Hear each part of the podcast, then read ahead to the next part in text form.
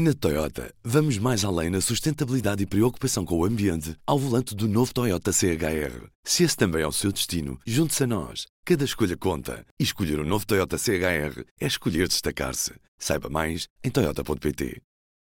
Assinar o público com 10% de desconto é fácil. Vá a público.pt barra assinaturas e introduza o código POD10. P-O-D 10. Boas leituras. Viva! É segunda-feira, 20 de setembro. Começamos mais uma semana de P24 que termina com umas eleições autárquicas e também umas muito importantes eleições na Alemanha neste domingo. Mas não é esse o tema que lhe trago hoje. Eu sou o Ruben Martins e foi lançado neste mês de setembro um portal de nome LEM, na prática Literacia e Educação Mediática em Linha, no dia em que as escolas já estão a funcionar a 100%, apresenta-nos este portal LEM, o diretor dos Serviços de Relações Internacionais e Comunicação da Secretaria-Geral da Presidência do Conselho de Ministros, Sérgio Gomes da Silva.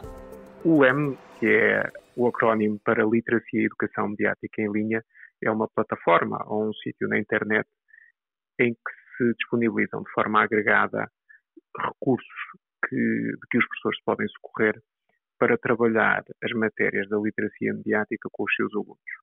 Existem referenciais, referenciais aprovados pela Direção-Geral de Educação e pela rede das bibliotecas escolares, que determinam qual é a aprendizagem que eh, os alunos devem fazer, eh, isto no âmbito de uma disciplina, que é a disciplina de cidadania, que tem um conjunto de domínios que abordam várias áreas relevantes da vida em sociedade, e um deles é esta, esta dimensão da literacia mediática constatou-se que, apesar de existirem estes referenciais, havia necessidade de ajudar os professores, disponibilizando-lhes os recursos eh, com que poderiam trabalhar ou para os ajudar, para os auxiliar a trabalhar essas matérias com, com os alunos.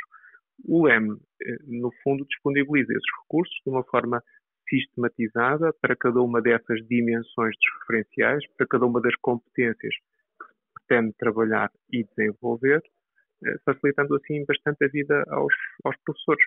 Além dos, dos professores, que são o público-alvo principal, também os educadores em geral podem socorrer-se do LEM para trabalhar hum, temáticas específicas. Pensemos, por exemplo, alguém que quer explicar a uma criança, a um jovem, uh, o que é que é o sexting, uh, o que é que é o bullying online, como é que se lida com essas dimensões no LEM encontram um conjunto de recursos que lhe permite trabalhar esses assuntos. E, e é de facto um conjunto de assuntos bastante vasto. Quando falamos de literacia mediática, uh, estamos a falar deste conjunto de competências para saber uh, selecionar, saber fazer a triagem, assimilar e também produzir conteúdos para os média aqui entendidos neste conceito mais vasto dos nossos dias, que inclui os média tradicionais, mas também os novos média. Além destas dimensões mais eh, técnicas, digamos assim, também tem a dimensão ética e da utilização responsável. No fundo, está muito em causa este desenvolvimento do sentido crítico, eh, que é entendido como o discernimento eh, para eh, aproveitar ao máximo o potencial que estas plataformas disponibilizam, minimizando simultaneamente os riscos que elas colocam. No público temos também bem presente a nossa missão e é por isso que temos desenvolvido programas de promoção da literacia mediática com especial destaque para o público na escola e P superior. Hoje falamos sobre como estamos a formar para a literacia mediática em Portugal com o secretário de Estado do Cinema, Audiovisual e Média, Nuno Artur Silva. Bem-vindo ao P24. Olá, Ruben, bom dia. Que papel é que tem este portal na estratégia do governo para a literacia mediática? Tem um papel absolutamente central, porque uh, ao juntar uma iniciativa conjunta, como sabe, da, desta Secretaria de Estado, do Ministério da Cultura, a Secretaria de Estado dos Média e também do Secretário de Estado da Junta de Educação, portanto, do Ministério da Educação, e tem uma capacidade, digamos, um alcance que dificilmente conseguiríamos sem o envolvimento do Ministério da Educação, ou seja, a possibilidade de estar uh, em todas as escolas e de fazer parte uh, dos instrumentos uh, ao dispor dos professores das escolas aos vários níveis de ensino. E, portanto, é por isso que ele é central na nossa estratégia, é porque ele tem essa possibilidade de chegar a todo o país, através das escolas, nos vários níveis de ensino. Uhum.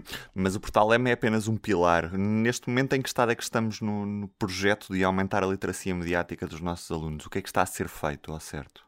Portanto, o, o, o LEM, no fundo, é o título remete para Literacia e Educação Mediática em Linha, enfim, a versão portuguesa do online.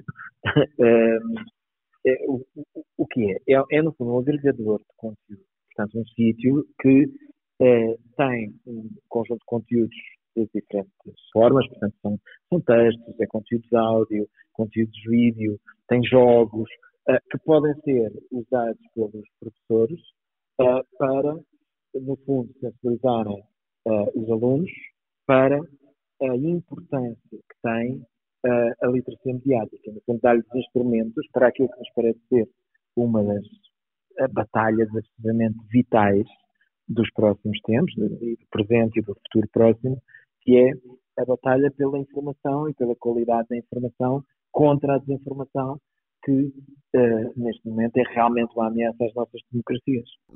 Como o Nuno falou, estávamos a focar-nos precisamente no portal M, mas e que mais é que está a ser feito? Estão a ser dadas aulas especiais aos alunos? O que é que está a ser feito em concreto, não é? Nós acreditamos e defendemos a autonomia dos professores para poderem, da sua própria forma, à sua maneira, poderem encontrar o, o caminho para fazerem essa abordagem com os alunos. Digamos que não há aqui um modelo rígido.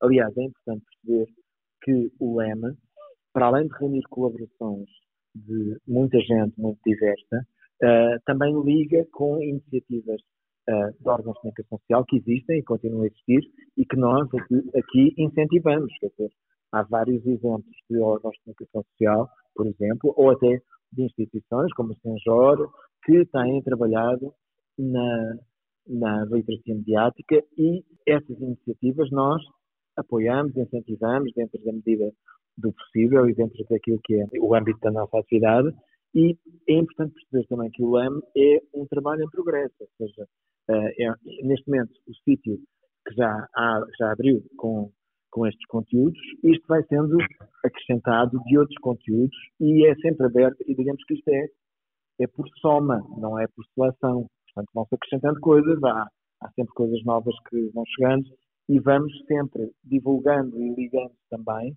com iniciativas de outros órgãos de comunicação que possam fazer sentido também agregar aqui.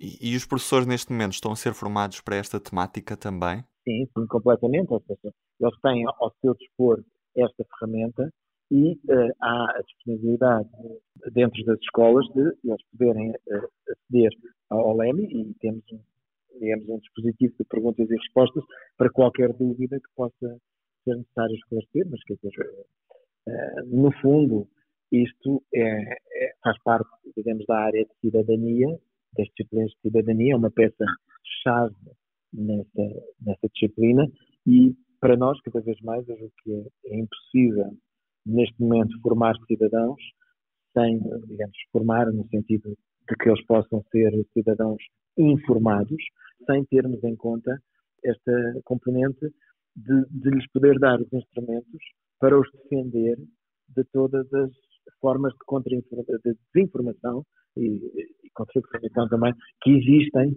neste momento, quer dizer, o mundo digital das redes.